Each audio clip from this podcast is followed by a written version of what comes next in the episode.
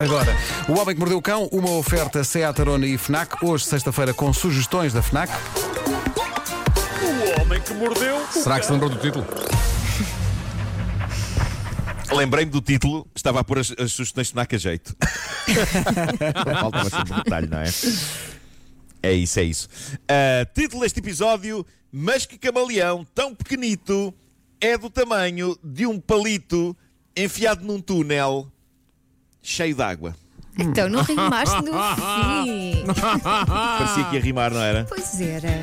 Mas vocês sabem, sabem o que aí vem.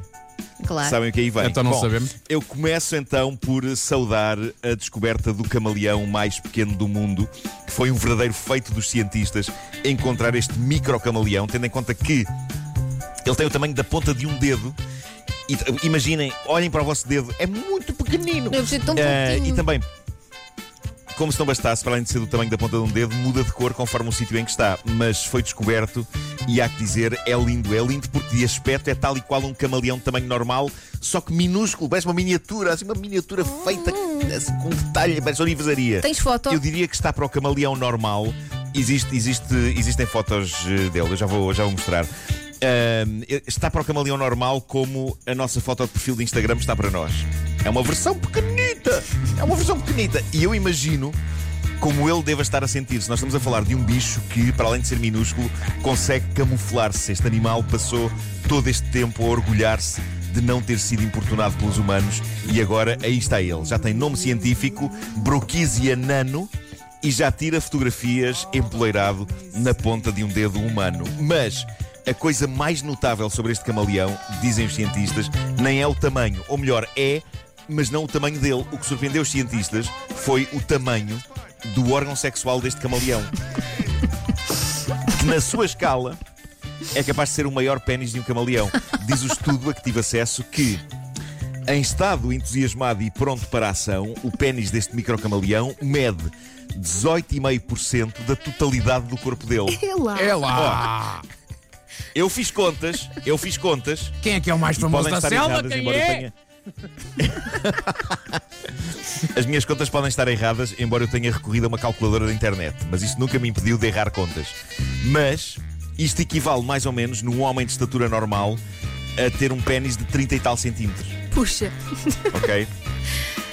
Por isso, não venham com conversas pequeninas e miserabilistas para com este micro camaleão, porque ele é possante. E há uma explicação científica para isto. Consta que as fêmeas deste camaleão são consideravelmente maiores do que eles e por isso, quando chega a altura do amor, a natureza teve de os dotar de uma coisa à altura para a espécie continuar. É, É por isso que, na hora da verdade, epá, estes pequenitos na hora da verdade, olá, olá. Chama-lhe pequenino, Bom. chama. Faz lembrar, faz lembrar a andota, não é? não é? Aquela andota, ah, tão pequenino. E ele responde: Como é que você acha que eu toquei a campainha? Bom, É isso. Eu adoro, É isso, eu adoro é essa isso. piada, desculpa. O prémio Isto é que é saber vender uma notícia vai para a notícia que se segue, que encontrei no site Gizmodo. Uma coisa que eu adoro fazer nesta rubrica é criar algum suspense nas histórias que eu conto aqui e não servir logo toda a informação de uma vez, saborear tudo o que uma história tem para nos dar. Mas este é daqueles casos em que o título da notícia, que basicamente conta a história toda, é tão bombástico e seco que ao lê-lo eu não só o achei espetacular, mas senti que me estavam a dar uma bufatada com toda a força nas trombas. Basta ler o título. Basta ler o título. Um homem comeu um palito e ficou-lhe preso no rabo durante meses. quê? Estou. Cá está. Isto E tu, é claro, títulos vou que dão ver. vontade de dizer. Epá, são daqueles títulos que dá vontade de dizer Epá, calma, devagar, devagar Ainda agora acordei, por, por favor Por favor Mas sim, aconteceu exatamente o que o título diz Isto passou-se no Japão A notícia diz que um homem comeu acidentalmente um palito Que é uma coisa que eu não vejo acontecer com facilidade Porque um palito ainda me parece uma coisa grande demais Para que uma pessoa a engula por acidente Eu sinto que tem o tamanho suficiente Para que uma pessoa vá a tempo de evitar o pior Parece-me o tipo de coisa que faz uma pessoa pensar: olha, parece que estou a engolir acidentalmente um palito. Deixa-me cá puxá-lo para fora antes que isso aconteça. Mas pronto, este homem não foi a tempo disso. Já ouvimos histórias mais bizarras. Lembram-se, há uns anos falámos de um homem que engoliu uma escova de dentes. Pois foi. Isso ainda me parece mais, mais bizarro. Pronto, o que aconteceu foi que este homem engoliu um palito e ficou, obviamente, com aquele terror. Meu Deus, e agora como é que ele vai sair? Como é que ele vai sair? E de facto confirmaram-se as piores expectativas. O palito ficou preso. E por isso, durante meses, O homem, de 67 anos, sofreu de dores nas costas e numa perna tudo provocado pelo sacana do palito. E o caso invulgar surge este mês numa revista científica, acabou por fascinar a comunidade médica. O que é certo é que a única maneira de extrair o palito foi através de cirurgia, e assim que eles conseguiram tirar o palito do reto do senhor, todas as dores passaram. Fascinante isto. Mas claro. Fascinante. Imagina. Mas fica aqui o alerta. Marco- Portugal ainda Obri- é um país. Obrigado pela frase, tirar o, tirar o palito do reto do senhor. Claro. Nós está... Sabes o que é que isso foi? Isso foi um procedimento correto. Claro. Bravo, Pedro, bravo. Bom dia, bom dia. Bravo. Bravo, bravo. Mas eu tenho que deixar aqui esta alerta porque Portugal ainda é um país que investe forte no palitar do dente no fim de uma refeição. Palitem com cuidado, palitem com consciência. Não engula o seu palito, pois se ele entra, eventualmente terá de sair. Como é que se chama o senhor em causa? Tipo, não sei, não tem nome. Ah, não tem nome. É anónimo, foi um anónimo. Podia ser uma coisa que os Eh, nossos pais ou os nossos avós a partir de agora poderiam dizer, não é? Não é? Olha, tu, tu, tu lembra-te Sim. tu lembra do Ronaldo, do Ronald, não é? Lembra-te do teu amigo. É um senhor japonês, tinhas que arranjar um nome japonês. Tu lembra-te do, do, do Yamamoto. Pronto. Ok, Lembra-te do ok. Yamamoto. Mas. Sim, sim. E pa- podia ser o nome, não é? Aconteceu-te um Yamamoto. Aí aconteceu um Yamamoto. Aí não, pá, boa. Ahm, mas pronto, já sabe que se ele entra, terá de sair. E se ele ficar travancado tipo ponte, é uma maçada, porque é uma ponte que não serve ninguém. Não há ninguém que precise fazer essa travessia dentro de vocês. E por isso, não engulam palitos. Eu nem sei quando como é estava que a não tratar fez mais desta- estragos lá dentro, não é? é verdade, mas não, foi milagre. Quando eu estava a tratar desta notícia, eu fiquei na dúvida porque achava que existia a expressão não te cabe um palito no rabo. Eu julgava que existia. E existe. Existe. Mas depois de. Não, porque eu fiz uma busca e todos os resultados diziam não te cabe um feijão no rabo. Não encontrava palito em lado nenhum. Mas eu Palito- achava que sim. Eu acho que palito já é remix. Eu nunca ouvi essa expressão. Ó oh, Marco, fizeste É as isso. buscas e- onde? Sim. fiz uma, no Google fiz uma busca por A não malta, te cabe a malta, oh Nuno, a malta nos escritórios do Google. Oh, lá está Lá o está Marco este. com as suas coisas. Lá está este.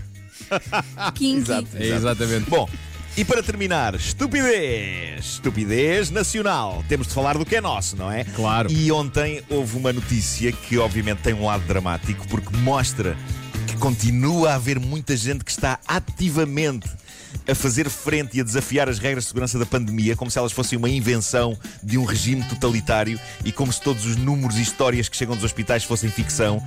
Mas esta história em particular acaba por ter um lado cómico. Era melhor que não tivesse acontecido, mas já que aconteceu, vamos analisar toda esta palermice. Bora. O que se passou foi que no último fim de semana, a PSP de Loures teve dias em cheio a caçar malta que estava a evitar o confinamento e a fazer ajuntamentos. Isto é desesperante, mas há pessoas que continuam a teimar em estar-se nas tintas para a Covid, num completo desrespeito por malta que está a tentar evitar adoecer e também por tantos profissionais de saúde que não têm mãos a medir nos hospitais. Mas pronto, houve dois casos neste fim de semana naquela zona. Um foi uma festa ilegal num barracão na Pontinha, em Odivelas. Lá dentro estavam 50 jovens a conviver como se não houvesse Covid. É inacreditável, mas é verdade. No momento mais dramático e negro da pandemia em Portugal, 50 putos acharam uma ideia incrível juntar-se num barracão. E eu percebo, são jovens e sentem que estão a perder o melhor momento da vida deles. A questão é que, é que talvez não seja mal perderem este momento da vida deles para terem vida nos próximos anos, digo eu. Mas a história mais incrível é a que aconteceu em Camarate e veio ontem nas notícias. Às duas e meia da tarde de sábado passado, a PSP de Loures apercebe-se que há barulho a acontecer vindo dentro de um restaurante fechado de uma sociedade recreativa. Portanto, o estabelecimento estava fechado. Por fora, tudo certo, está fechado, não está nada a acontecer. Qual a questão? Lá dentro vinha barulheira, pessoas a conversar, etc. Devia-se ouvir os pratos, sabem? Aquele típico som dos aquele pratos. Cling, cling, cling, cling, cling, cling. Claro. Os agentes da PSP lá conseguiram entrar. Isto resulta numa fuga em massa dos convivas que lá estavam dentro a almoçar.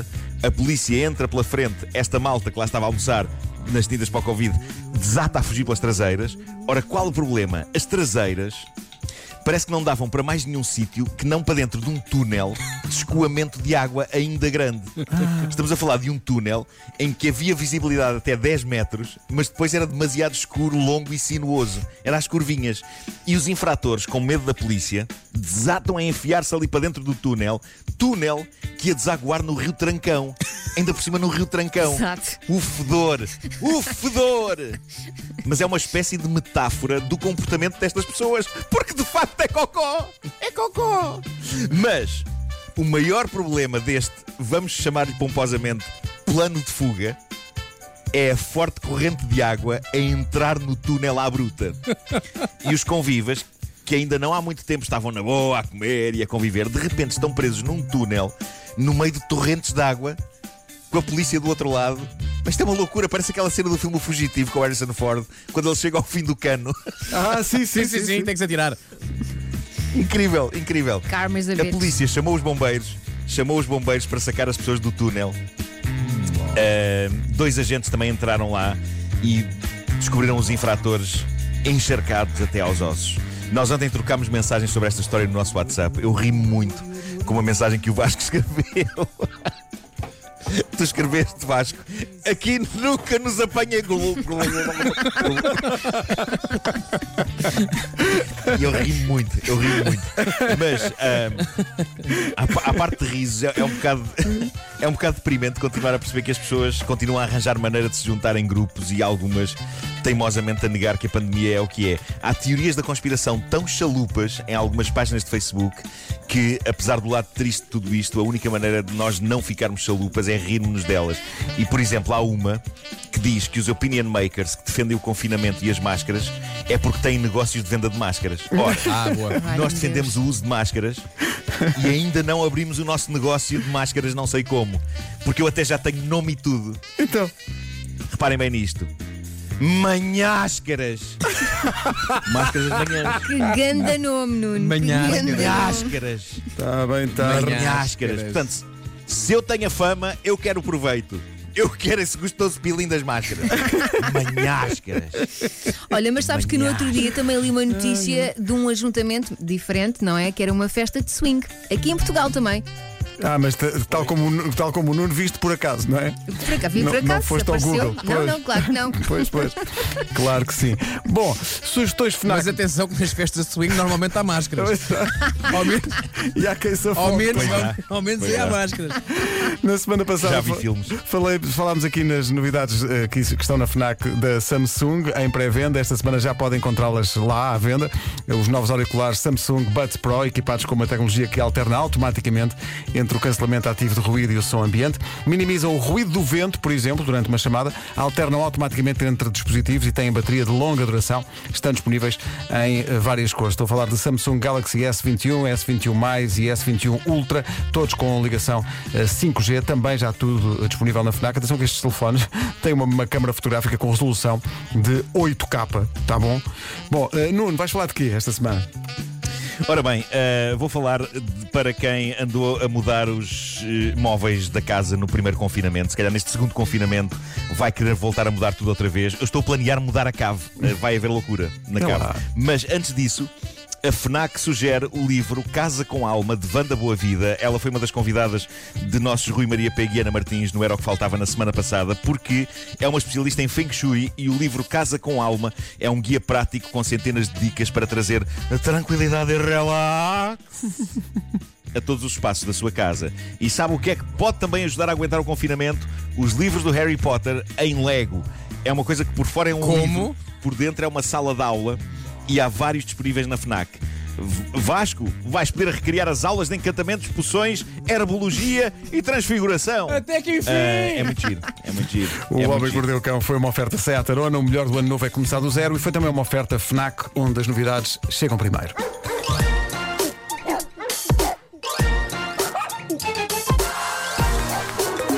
Manháscaras. Manháscaras. Epá, tão vencedor. Parece Tão uma, coisa- parece uma pessoa vai ao médico a queixar-se de umas coisas que apareceram na perna. Não é? Oh, doutor, manchas. O que é que eu tenho aqui? Oh, homem, isso são manháscaras, pá. Manhás, sim, sim, mete na pomada e isso vai embora. Vai pôr uma pomadinha. Ai, ai.